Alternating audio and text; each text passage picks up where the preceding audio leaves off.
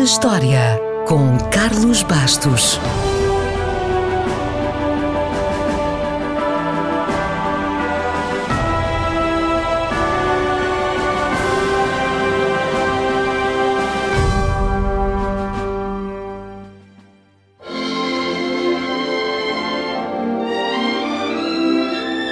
O Teatro Nacional de São Carlos é a principal casa de ópera em Portugal. Pode nunca se ter sentado lá dentro, mas aposto que sabe que o São Carlos fica no Chiado. O que talvez não saiba é que foi inaugurada 30 de junho de 1793 para substituir a Ópera do Tejo. A Ópera do Tejo era um teatro para a corte, na zona da Ribeira das Naus, onde só se era admitido por convite, mas que teve o azar de ser construída no sítio errado, na altura errada. Porquê? Porque o teatro ficava junto ao Tejo e foi inaugurado a 31 de março de 1755, o ano do terremoto de Lisboa. Ou seja, a Ópera do Tejo, que custou um dinheirão, só durou sete meses. Desapareceu no dia 1 de novembro de 1755. Mas voltemos ao São Carlos. O teatro foi construído em apenas seis meses e foi inspirado na tradição dos grandes teatros italianos. Algumas semelhanças com o La Scala de Milão, nomeadamente na fachada, no interior e no sistema de acesso. Mas a sala de espetáculos já seguiu outro caminho. Convém também realçar que, ao contrário do que muitas vezes se diz e escreve, o São Carlos não tem qualquer relação direta com o Teatro São Carlos de Nápoles. O nosso é o nosso e ponto final. No entanto, antes da sua construção, em 1792, quando o São Carlos ainda não tinha sido papel, não foi nada fácil vender a ideia da construção deste tipo de teatro. É preciso ver o contexto e as preocupações da altura.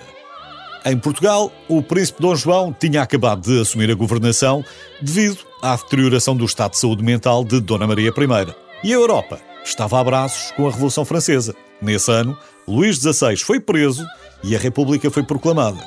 Portanto, em 1792, havia muita gente contra a ideia e só foi possível chegar a um consenso justificando que as receitas do São Carlos iriam para uma obra de caridade, no caso, a Casa Pia, fundada 12 anos antes pelo intendente Pinamanique.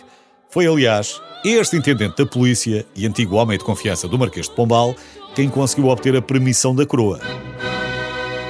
Os financiadores foram os grandes negociantes de Lisboa, os mais importantes ligados ao negócio do tabaco, que tinham prosperado durante a época pombalina. Um deles vendeu os terrenos para o edifício, mas pôs no contrato uma cláusula que lhe garantia um camarote de primeira ao lado da família real, com anexos e acesso privado à rua. E amigos amigos, negócios à parte. Não foi uma operação de mecenato. Foi um empréstimo feito por um conjunto de empresários numa altura em que ainda não existiam bancos em Portugal. Aliás, o empréstimo só foi liquidado pelo Estado em 1854 e só nessa altura o teatro passou a ser efetivamente propriedade pública. Ainda assim, o tal camarote só ficou propriedade do Estado em 1940. Obviamente que mais de dois séculos de histórias não cabem em três minutos. Por isso, em jeito de conclusão, fico ao convite para qualquer dia passar pela casa da Orquestra Sinfónica Portuguesa ou do Coro do São Carlos e, quem sabe, para se sentar na esplanada ou assistir a um espetáculo. Em condições normais, a temporada decorre sensivelmente de novembro a junho e no final de cada temporada há sempre o Festival ao Largo, onde durante o mês se realizam, por exemplo, espetáculos de ópera, teatro, música sinfónica ou bailado. Todos os espetáculos são gratuitos e são comentados para que todos os públicos percebam o que estão a ver e a ouvir. Tirando as restrições da pandemia, já não há mais desculpas para não ir. Pois não?